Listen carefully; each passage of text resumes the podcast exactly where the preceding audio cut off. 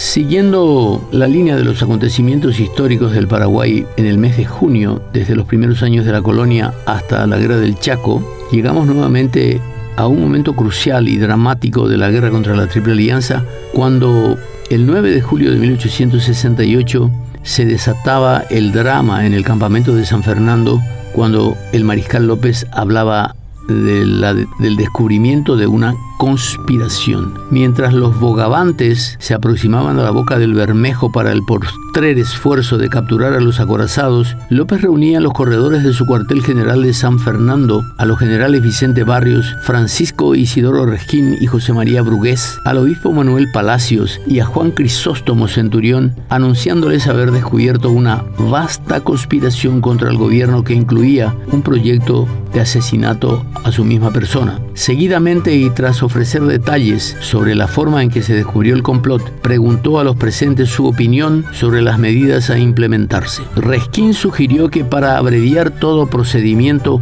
debía hacerse lo que mandaban las ordenanzas para tratar a los traidores cuando son contumaces, es decir, las torturas. López contestó que en el siglo que vivimos ya no se acostumbran a emplear estos medios. Pero cuando el obispo recomendó pasar por las armas a todos los culpables a medida que fuesen descubiertos, el mariscal se detuvo ante él y en tono sarcástico, al mismo tiempo de hacer una gran reverencia frente al prelado, le dijo, Ilustrísimo señor, vuestra señoría ilustrísima comprenderá que yo tengo especial interés en saber también lo que ellos saben, de modo que en ningún caso me puede convenir la medida que vuestra señoría ilustrísima propone. Ante esta actitud podía entender que aprobaba la sugerencia del general Reskin. Poco tiempo más tarde de finalizada la Guerra de la Triple Alianza, el 10 de julio de 1887 se fundaba el Centro Democrático. Las divisiones partidarias iban definiéndose de a poco a 17 años de finalizada la guerra contra la Triple Alianza. El Club del Pueblo y el Gran Club del Pueblo, gérmenes de los partidos políticos tradicionales, el Liberal y el Colorado, iban definiendo posturas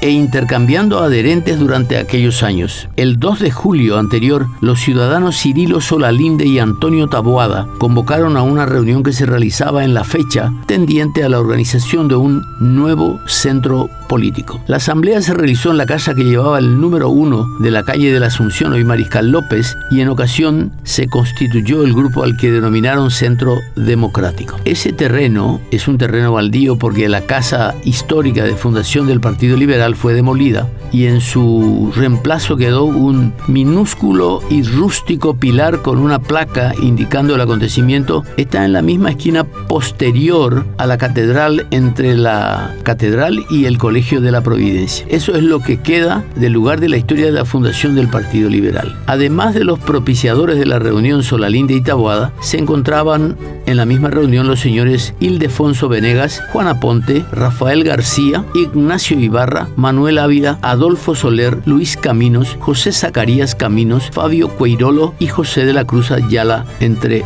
otros muchos. El 10 de julio de 1940, ya en el cargo José Félix Estigarribia, electo presidente el 15 de agosto del año anterior, se promulgaba una nueva constitución nacional. De haber nacido sin las discusiones de los mecanismos representativos que preceden normalmente a todas las cartas magnas, la promulgada en esta fecha fue final y contradictoriamente la más discutida, pues su nacimiento se debe a un decreto ley firmado por el presidente Estigarribia junto a la firma de todos los miembros de su gabinete. El documento sustituía la constitución sancionada el 25 de noviembre de 1870 y entre los fundamentos podía leerse que la Carta Magna debía responder a nuevas necesidades, a nuevas doctrinas, a nuevos hechos y también a una concepción más moderna del Estado. Con la pretensión de su legitimación fue convocado un plebiscito, el que sería realizado con la garantía de las Fuerzas Armadas el 4 de agosto siguiente. El escrutinio estableció una amplia mayoría por la aprobación de la Constitución, el 15 de agosto de 1940 fue solemnemente jurada. El 11 de julio de 1866 se producía el segundo día de combate en Yataitecora durante la guerra contra la Triple Alianza. Las acciones se iniciaron el día anterior, por lo que el mariscal López ordenó en esta ocasión la movilización de cinco batallones, estos al mando del general José Dubigis Díaz, que fuera ascendido a dicho rango tras las acciones de Tuyutí del 24 de mayo anterior llevaban la intención de atraer a la tropa aliada para una acción de fondo. Díaz encargó al coronel Elizardo Aquino el comando directo de la fuerza llevando como segundo al mayor Juan Fernández. 15 batallones aliados salieron al encuentro de esta formación, librándose un combate que duró hasta las 9 de la noche. Al terminar la contienda, los aliados contaron 500 bajas y los paraguayos 400 entre muertos y heridos. Quiero llamar la atención de la audiencia de que cifras tan precisas como la formación de un ejército de tantos mil hombres en números redondos y la formación de los aliados en otro número redondo igual o mucho mayor, también teníamos al final del combate, donde no había posibilidad de contar cuántas bajas había, números redondos entre 500 y 400 como en este caso, que obligan a desconfiar de la precisión de estos datos. Juan Beverina, por ejemplo, argentino, concedía a los paraguayos un número mayor de pérdidas, 200 muertos y 400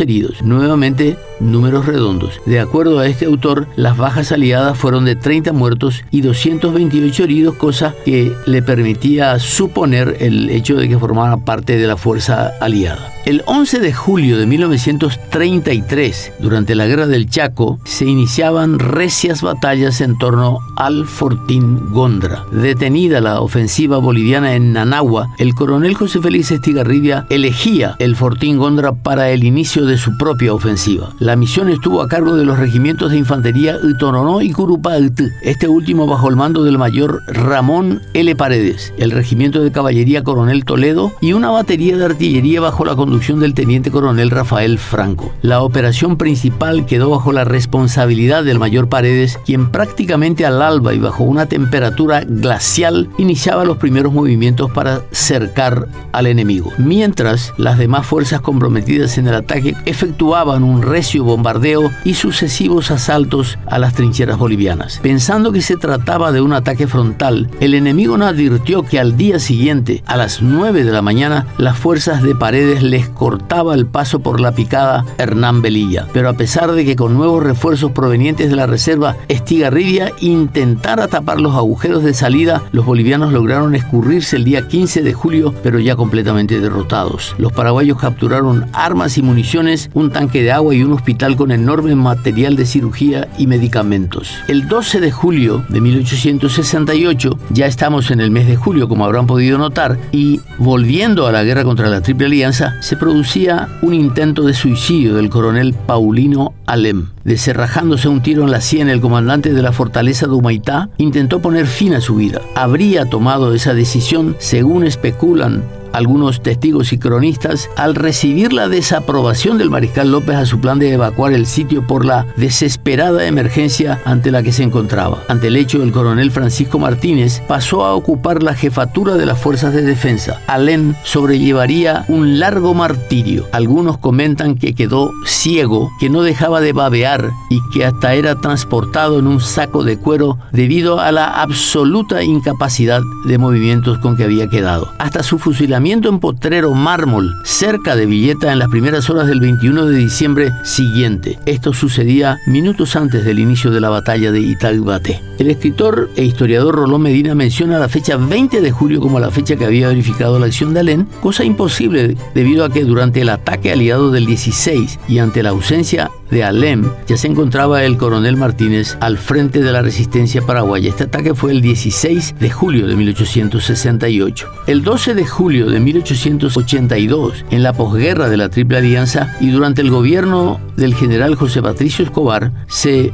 producía la fundación de la Escuela de Derecho y con ella el embrión de la Universidad Nacional. A pesar de persistentes reclamos, Paraguay careció de una casa de estudios universitarios durante todo el periodo de la colonia y ya independiente durante casi todo el siglo XIX. Una ley sancionada en la fecha ponía fin a esta carestía de siglos. El documento era firmado por el presidente anterior, general Bernardino Caballero, siendo su ministro de Educación, Culto e Instrucción Pública el señor José A. Bazaraz. La institución fue creada con los primeros bachilleres del Colegio Nacional y en los primeros años de actividad funcionaría como un anexo a este establecimiento. La designación del decano de la Novel Casa de Estudios recayó en quien también hacía de director del Colegio Nacional, el doctor Benjamín Acebal. Los cursos que durarían seis años incluían asignaturas como Derecho Romano, derecho civil, derecho comercial, derecho penal, derecho internacional, derecho constitucional, derecho canónico y derecho administrativo, procedimientos de economía política y estadística. La escuela se cerraría al poco tiempo por falta de bachilleres, para ser reabierta recién en 1888. Fue en esta parte de la época de la Facultad de Derecho que estaba en la presidencia José Patricio Escobar.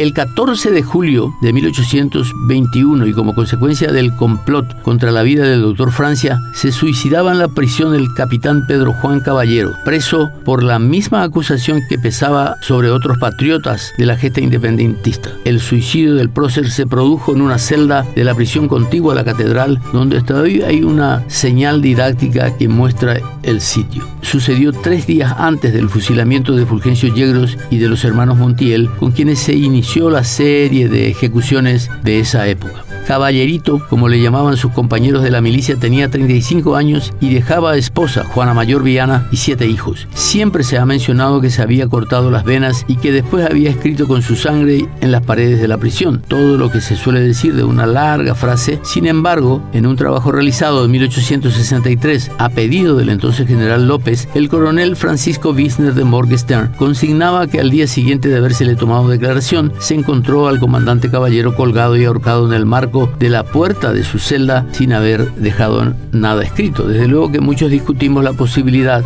de que escribiera con su sangre mientras estuviera sangrando, desde luego, una frase tan larga y por la que uno que tenía que tener el pleno dominio de sus facultades y que además no sucumbiera en el proceso de escribir algo legible en una pared oscura, llena de moho, de piedra y que resistiera tanto tiempo para la lectura correspondiente. El 15 de julio de 1932, durante la Guerra del Chaco, era recuperado de manos bolivianas el fortín Carlos Antonio López. Aún antes de la ocupación de Boquerón, el ejército de Bolivia había capturado este enclave adjudicándole el nombre de Fortín Pitiantuta. En la fecha y transcurrido un mes de aquella acción, el Fortín era recuperado por el ejército paraguayo. La movilización se había iniciado desde el día 3, cuando un destacamento bajo el mando del capitán Abdón Palacios comenzaba la marcha de aproximación. El 7 de julio, el contingente alcanzaba el sitio conocido como Anta. Allí se le uniría otro destacamento dirigido por el teniente Ernesto Escarone. El 12 y todavía a 25 kilómetros del objetivo, Palacios dio la orden de ataque, acampando todas las fuerzas en Toldocue en la noche del mismo día 14. Al día siguiente, a las 7 de la mañana, se iniciarían los intercambios de fuego con el enemigo, culminando la confrontación con la victoria paraguaya ya bien avanzado el día 16 de julio. La retoma de Pitiantuta fue la primera gran victoria paraguaya en la Guerra del Chaco.